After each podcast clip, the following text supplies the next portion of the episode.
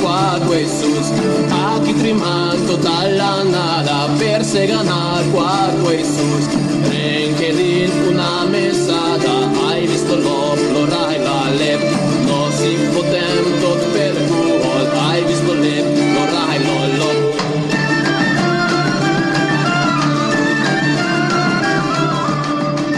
E aí, tudo bem com vocês? Esse é o podcast Curiando e Historiando neste episódio falaremos sobre o renascimento urbano e comercial na Idade Média. Vamos lá?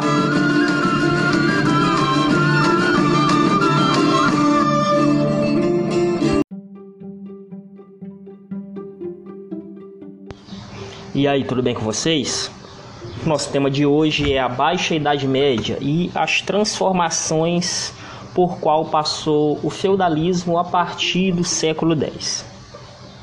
E nesse período é possível dizer que, de maneira geral, a civilização islâmica e as civilizações orientais, de maneira geral, tiveram um desenvolvimento tecnológico e científico muito maior do que o Ocidente europeu.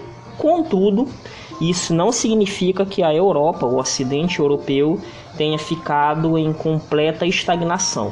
Muito pelo contrário. E as grandes descobertas tecnológicas da Europa começaram a surgir justamente nesse momento, nesse período que foi posteriormente chamado de Baixa Idade Média, que é fixado mais ou menos a partir do século X, século XI, ou seja, a partir dos anos 1000, 1100 onde o modelo de organização política, econômica e social da Europa Ocidental viveu o seu apogeu, mas também o início de grandes transformações decorrentes do, de muitos fatores, como, por exemplo, as cruzadas e o declínio do feudalismo. E nesse quesito de grandes transformações, transformações fundamentais na sociedade, uma delas, talvez a principal, seja o aumento da produção agrícola e do crescimento demográfico, ou seja, do crescimento populacional da civilização da Europa Ocidental.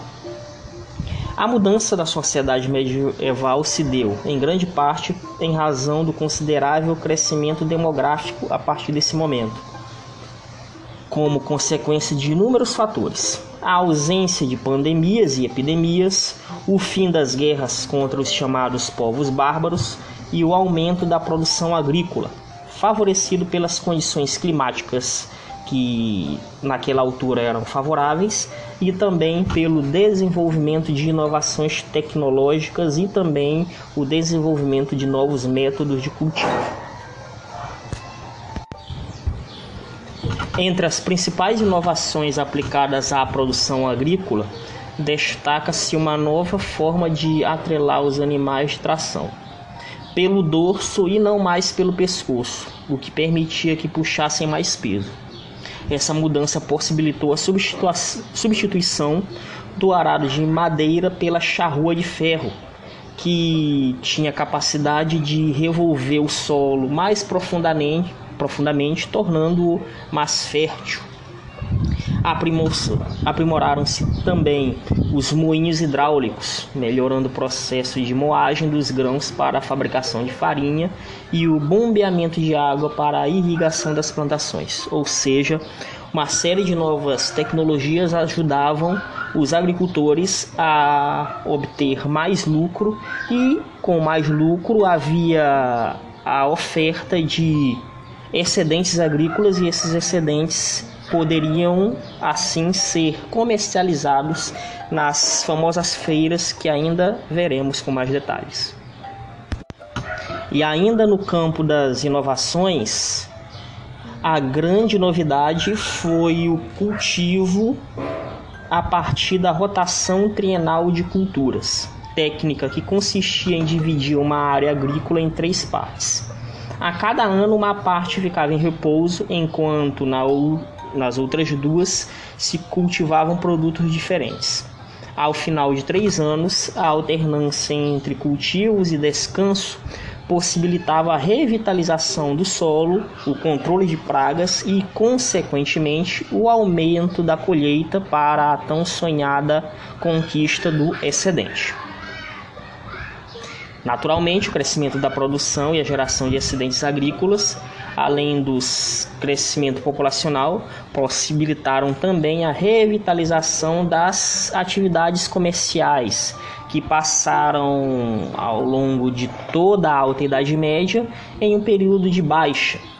E isso fez com que o comércio europeu fosse aos poucos se dinamizando e a economia aos poucos foi também ganhando impulso, além do aumento da urbanização, ou seja, sem novos prédios, sem novos edifícios, não haveria comércio.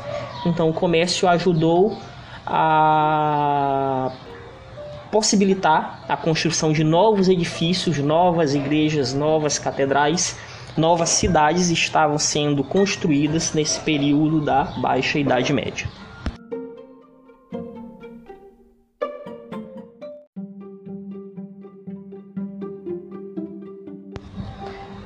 O aumento da área cultivada e o surgimento e a difusão de novas tecnologias aumentaram a produtividade agrícola e com isso as pessoas passaram a se alimentar melhor e a viver mais, e as mortes por inanição ou por diversas doenças diminuíram.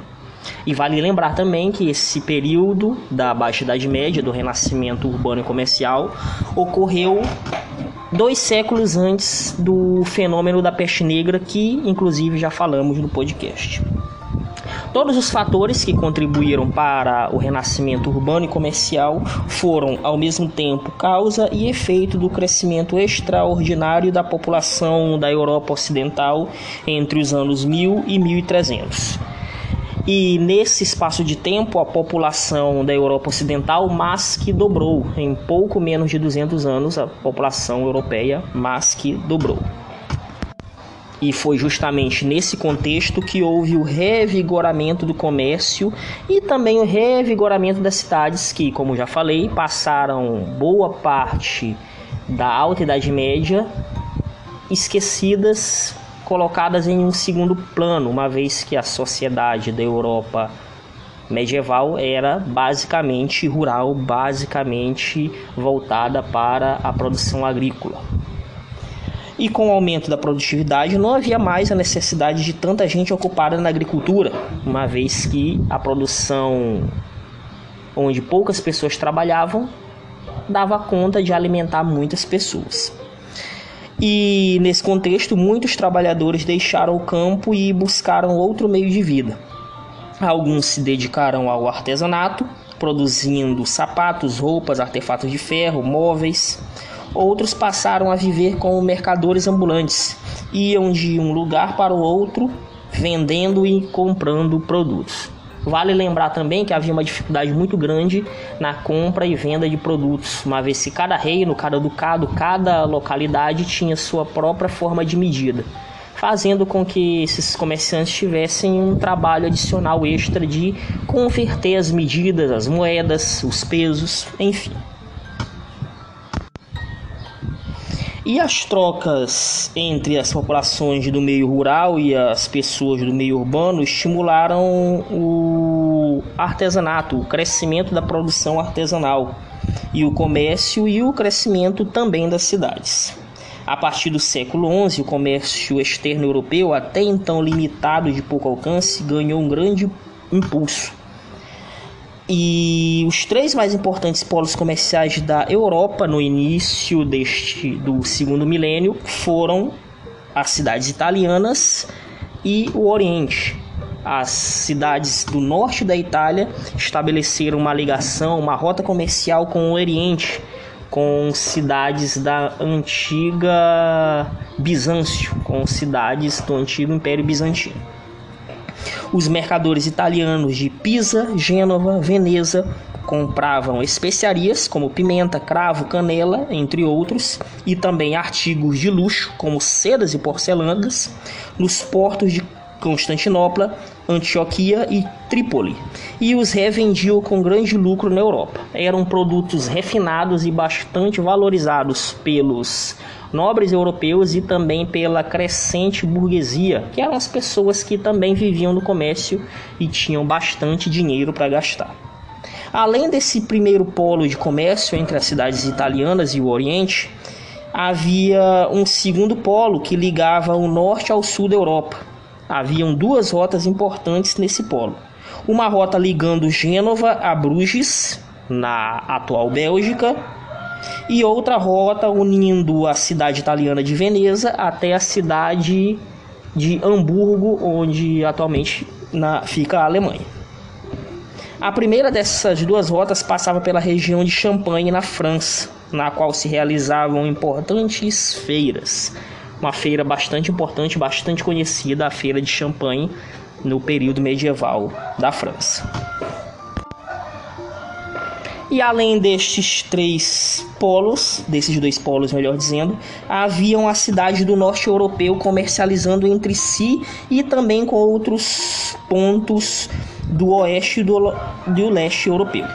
O comércio entre a cidade do norte da Europa, como Bruges, na atual Bélgica, Bremen e Hamburgo, na atual Alemanha, pelo Mar Báltico, como Lübeck, era intenso essas cidades também comercializavam com cidades situadas a leste, como Novgorod na Rússia, e a oeste, como Londres na Inglaterra, e até mesmo no extremo oeste europeu, em cidades como Lisboa e Porto, atualmente em Portugal.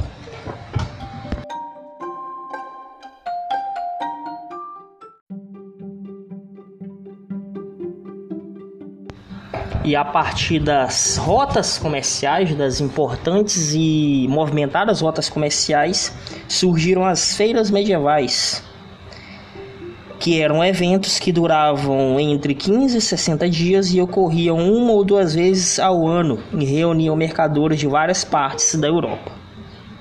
As feiras mais famosas ocorriam na região de Champagne, em cidades como Troyes, Barsualbe e Lani e atraíam mercadores de várias partes do mundo conhecido.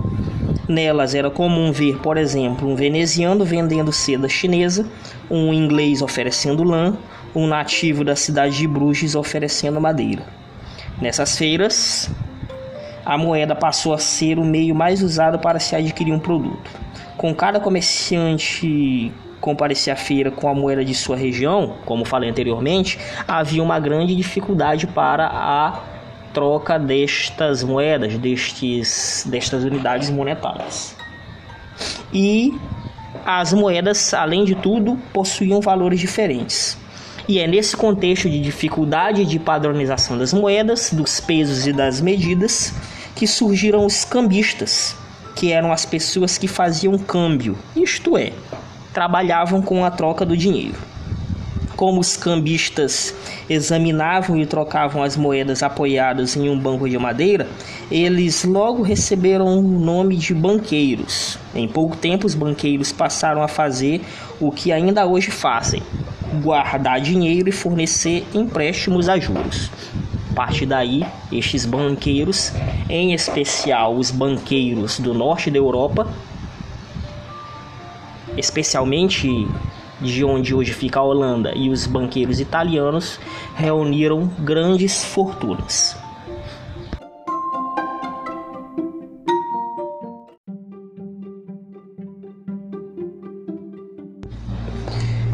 No contexto em que bancos e banqueiros prosperavam, o comércio estava sendo exercido a todo vapor, as cidades também passaram a crescer e a colher os frutos de todo esse dinamismo. E a partir do século XI ocorreu o crescimento de algumas cidades antes acanhadas, bem como a criação de outras cidades. Algumas delas originaram-se em torno das feiras, outras às margens dos rios, outras ainda ao redor de castelos de um nobre, como a cidade francesa de Aveyron, por exemplo. Com a dinamização da, de todas as trocas, de todos os organismos da cidade, começaram a surgir também profissões especializadas. Pessoas que se dedicavam a algum ramo da economia passaram a partir de então a ensinar essas atividades a outras pessoas. E estas organizações foram chamadas de corporações medievais. Em muitas cidades medievais existiram associações profissionais denominadas corporações de ofício. Essas corporações tinham três finalidades básicas: garantir aos seus associados o monopólio de uma determinada atividade, amparar seus membros na velhice ou em casos de doença ou invalidez e defender seus, seus interesses perante o governo da cidade na qual eles trabalhavam.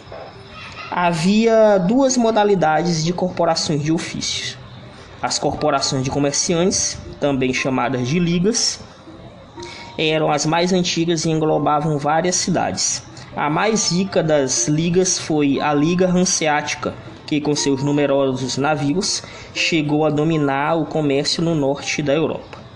Fundada pelos mercadores da região onde hoje é o norte da Alemanha, em 1161, ela conheceu seu ponto mais lucrativo nos 100 anos seguintes, ao longo do século XII, quando chegou a carregar dezenas de cidades distribuídas por uma faixa de 1.500 quilômetros no eixo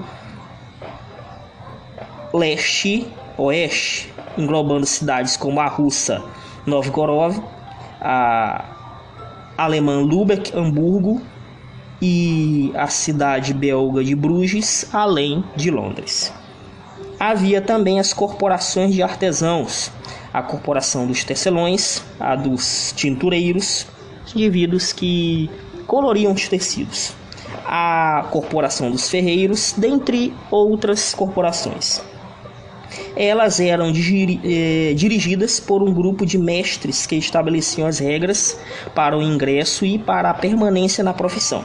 Fiscalizavam seu cumprimento e controlavam a quantidade, a qualidade e o preço final dos produtos produzidos. Um tecelão, por exemplo, jamais poderia cobrar um preço mais alto nem usar um fio de qualidade inferior à de seu companheiro. Além de que tudo que estes indivíduos faziam tinham que ter a autorização de toda a categoria. Evitava-se assim a concorrência entre membros de um mesmo ofício, por exemplo. E é nesse contexto que as cidades, com toda a sua riqueza, começaram a ganhar autonomia e ter seu poder mais abrangente, sem ter que pedir autorização aos reis ou aos antigos soberanos aos antigos senhores feudais. Grande parte das cidades medievais se desenvolveram, por exemplo, nas terras pertencentes a um nobre ou a um membro do clero, que as governava geralmente de modo autoritário. Cobravam impostos, altos impostos, estabelecendo multas e exigindo que os moradores trabalhassem no conserto de pontes e estradas.